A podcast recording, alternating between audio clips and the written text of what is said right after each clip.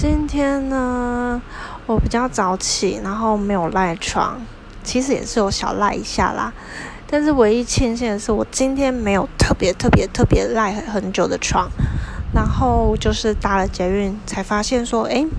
我的闹钟的那个符号为什么没有，就是不见？